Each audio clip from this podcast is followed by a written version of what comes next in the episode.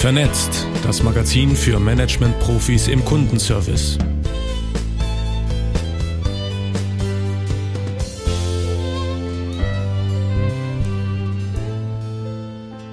Vernetzt, Ausgabe 23 im ersten Halbjahr 2021. Autorin ist Vera Hermes, Sprecherin ist Inka Grabowski. Wie das Arbeiten im Homeoffice unsere Städte verändert. Wer zu Hause arbeitet, geht in der Mittagspause in aller Regel nicht essen, flaniert nach Feierabend nicht durch die City und lässt sich zu Impulskäufen allenfalls im World Wide Web verleiten. Er oder sie verstopft weder mit dem Auto die Ein- oder Ausfallstraßen, noch drängelt er oder sie sich in der Rush Hour, ob es die künftig noch geben wird, in Bussen und Bahnen.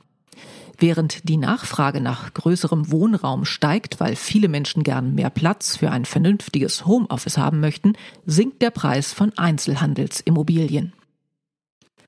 Seit Pandemieausbruch zieht es mehr Menschen aufs Land und sie suchen sich ihr Idyll nicht mehr entlang der schnellsten Verkehrswege, sondern des besten Breitbandnetzes. Coworking Spaces, bislang eine Domäne urbaner Freelance-Hipster, etablieren sich jetzt in Dörfern und Ferienregionen.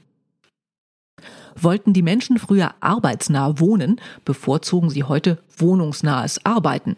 Orientiert an Beispielen aus Asien oder Frankreich wachse auch in Deutschland der Trend zu Urban Villages, gemischten Wohn- und Arbeitsquartieren am Rande großer Städte, zitiert tagesschau.de die Immobilienexpertin Marion Peilinghaus werden in den Innenstädten also künftig neben Kaufhäusern, Einkaufszentren und kleinen Läden auch reihenweise Bürogebäude leer stehen?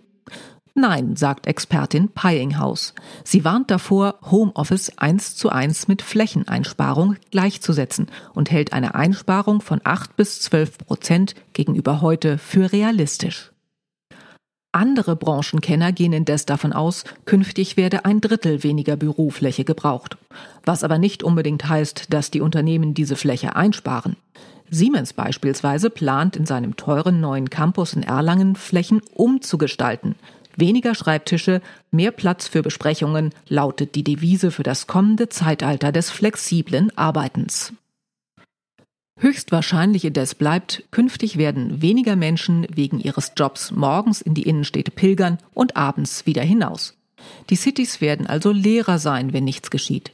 Nach Ladenschluss sind sie vielerorts heute schon mausetot, weil dort schlicht niemand wohnt.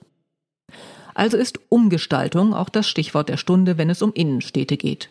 In vielen Städten wird derzeit fieberhaft an neuen Nutzungskonzepten gearbeitet, die Handel, Gastronomie, Kultur, Arbeiten und Wohnen, Verwaltung, Ärzte, Schulen, Kitas und Fitnesscenter vereinen. Insbesondere in mittelgroßen Städten ist in den vergangenen Jahren schon viel geschehen. Kaufhäuser werden zu Wohnhäusern in Münster, zum Altersheim in Rendsburg, zum Museum in Chemnitz, zum Theater in Neuss oder zu vielfältig genutzten Flächen in Oldenburg oder Gelsenkirchen. Die Corona-Pandemie verschärfte die Situation der verwaisten Innenstädte und die Großen ziehen nach. In Paris verhilft die Wirtschaftsförderung Kleinstgewerbe zu Ladenflächen. In Hamburg wird der Jungfernstieg für Autos gesperrt. Berlin richtet etliche Spielstraßen und Bike Lanes ein. Kurzum, das Arbeiten im Homeoffice verändert unsere Innenstädte, denn die Menschen haben keinen Grund, sie zu besuchen, wenn der Handel ins Internet abgewandert und die Städte nicht lebenswerter, grüner, abwechslungsreicher, belebter, bewohnbar, freundlicher und attraktiver werden. Das ist, sofern man nicht im Stationärhandel zu Hause ist, eine gute Nachricht. Wie das Arbeiten im Homeoffice die Geburtenrate beeinflusst, ist noch nicht ausgemacht. Von Januar bis September 2020 wurden in Deutschland 580.342 Kinder geboren, so die Angaben des Statistischen Bundesamts. Das waren 6.155 bzw. rund ein Prozent weniger als im gleichen Zeitraum des Vorjahres. Ob sich die Corona-Pandemie auf das Geburtenverhalten der Bevölkerung auswirkt, wird frühestens erkennbar, wenn die Geburtenauszählung der Monate Dezember 2020 bis Februar 2021 vorliegt, so das Bundesamt weiter. Wie das Arbeiten im Homeoffice den Markt der Büroimmobilien tangiert, erklären Experten so. Wir zitieren aus dem Herbstgutachten Immobilienwirtschaft 2020 des Zentralen Immobilienausschusses. Im Gegensatz zu den stärker betroffenen prekär Beschäftigten und Selbstständigen wird die Mehrzahl der Bürobeschäftigten auch nach der Krise weiterhin in Anstellung sein. Schon in der Wirtschafts- und Finanzkrise 2008-2009 hat sich die Kurzarbeit als wirksames Mittel gegen Arbeitsplatzabbau bei den Angestelltenverhältnissen erwiesen. In der jetzigen Krise wirkt die noch weitgehendere Ausgestaltung zusätzlich absichernd. Ein einschneidender Nachfrageeinbruch aufgrund rückläufiger Beschäftigung im Bürobereich ist derzeit nicht zu erwarten. Das Umfeld aus zum Teil staatlich stabilisierter Nachfrage auf der Bürobeschäftigtenseite und aus einem sehr moderat gegenüber ursprünglichen Planungen reduzierten Angebot an neuen Büroflächen bedingt weiterhin niedrige Leerstandsraten und stimuliert auch die marktüblichen Büromieten. Bulwin Gesa, ein Analyseunternehmen der Immobilienbranche, geht daher in den A- und B-Städten von einer Seitwärtsbewegung aus. Für die zukünftige Nachfrage ist sowohl die Anzahl an Bürobeschäftigten als auch der Flächenverbrauch pro Kopf relevant. Hier gibt es zwei gegensätzliche Entwicklungen. Zum einen steigt die Relevanz von Homeoffice-Regelungen in der Arbeitsorganisation, was den Verbrauch grundsätzlich reduzieren kann. Auf der anderen Seite werden neue Arbeitsplatzkonzepte mehr Abstand zwischen den Beschäftigten vorsehen, unter anderem um hygienische Standards einzuhalten. Ein relevanter Anteil dieses Zusatzbedarfes wird aber vorerst durch eine Ausweitung der Homeoffice-Regelungen aufgefangen werden. Erhebungen und Diskussionsbeiträge zum Homeoffice-Trend gehen derzeit davon aus, dass gegenüber dem durchschnittlichen Bürobedarf von 2019 rund 10 Prozent weniger Büroflächen benötigt werden. Für den deutschen Büroimmobilienmarkt war bisher aber entscheidender, wie stark die Bürobeschäftigung zu oder abnahm. In den A-Städten sank die Bürofläche pro Kopf von 2006 bis 2019 von 27 Quadratmeter auf zuletzt 25 Quadratmeter. Gleichzeitig stieg die Zahl der Bürobeschäftigten um rund zwei Millionen in Deutschland. Diesem Effekt ist eine größere Hebelwirkung für den Immobilienmarkt zuzuschreiben als etwa Details in der branchenabhängigen Arbeitsorganisation. Flexible Workspaces stehen vor großen Herausforderungen und zeigen Anzeichen von überdurchschnittlichen Risiken in der aktuellen Rezessionsphase. So zielen Coworking Spaces auf Start-ups und Freelancer, die von der Corona-Krise hart getroffen sind. Als umsatzhemmend kann sich herausstellen, dass der Trend moderner Arbeitsplatzkonzepte in Richtung eines höheren Flächenverbrauchs pro Arbeitsplatz gehen dürfte. Zitat Ende. Wie das Arbeiten im Homeoffice sich auf die Zahl der Scheidungen auswirkt, weiß man noch nicht. Valide Zahlen vom Statistischen Bundesamt lagen zum Redaktionsschluss leider noch nicht vor und alles andere, was sich an Zahlen findet, sind reißerische Prognosen und Werbegetrommel von Anwälten mit Schwerpunkt Familienrecht. Was indes schon feststeht, im ersten Halbjahr 2020 wurden weniger Ja-Worte gesprochen. Das allerdings lag nicht am fehlenden Heiratswillen, sondern am Lockdown der Standesämter. Insgesamt heirateten 139.900 Paare in Deutschland im ersten Halbjahr 2020. Das sind 29.200 weniger als im Vorjahreszeitraum. Dass die Heirats Halbjahresbilanz nicht noch niedriger ausfällt, ist dem Februar zu verdanken, der uns zwei besondere Daten bescherte.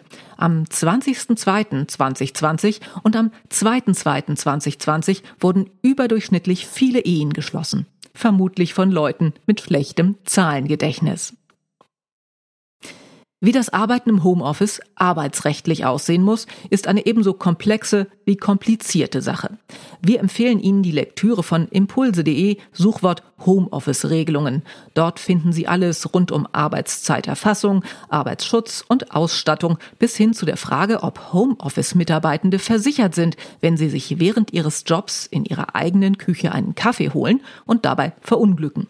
Sorry, Spoiler, nein, sind sie nicht, denn laut Bundessozialgericht habe der Arbeitgeber nicht das Risiko zu verantworten, wie der Lebensbereich des Arbeitnehmers gestaltet sei.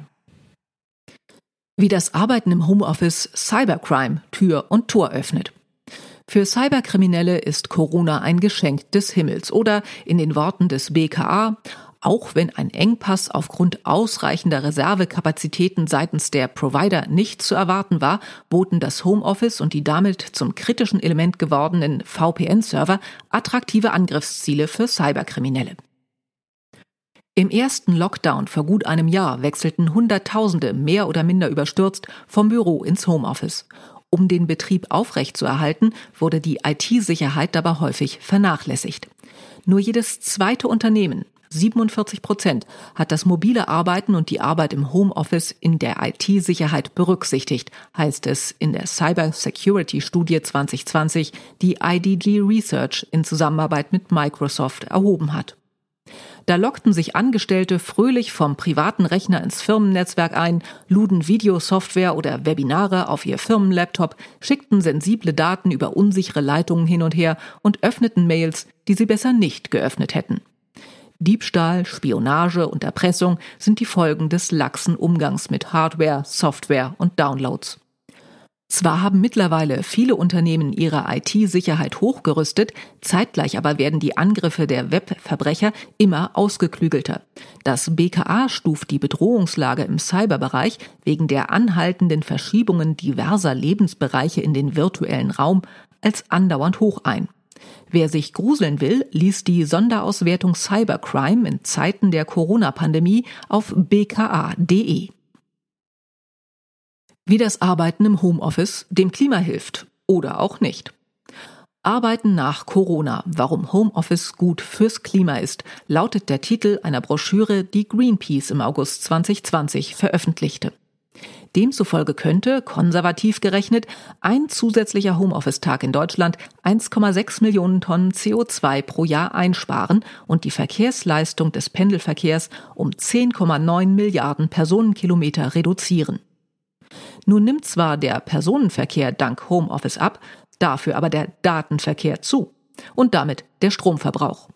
Das Borderstep Institut für Innovation und Nachhaltigkeit macht eine interessante Rechnung auf. Demzufolge verbraucht eine Stunde Videostreaming in Full HD Auflösung zwischen 220 und 370 Wattstunden elektrische Energie, abhängig vom verwendeten Endgerät. Das verursache etwa 100 bis 175 Gramm Kohlendioxid und das entspricht den Emissionen eines Kleinwagens bei einem Kilometer Autofahrt.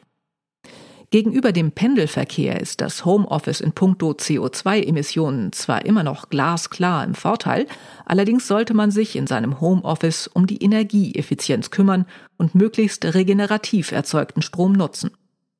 Vom Energieverbrauch mal abgesehen, haben die zu Hause Arbeitenden auch sonst keine weiße, pardon, grüne Weste. Laut Handelsblatt schlugen die deutschen Bauhöfe im Mai und Juni 2020 Alarm, weil sich die angelieferte Menge Elektroschrott durch Neuanschaffungen für das Homeoffice verdoppelt hatte.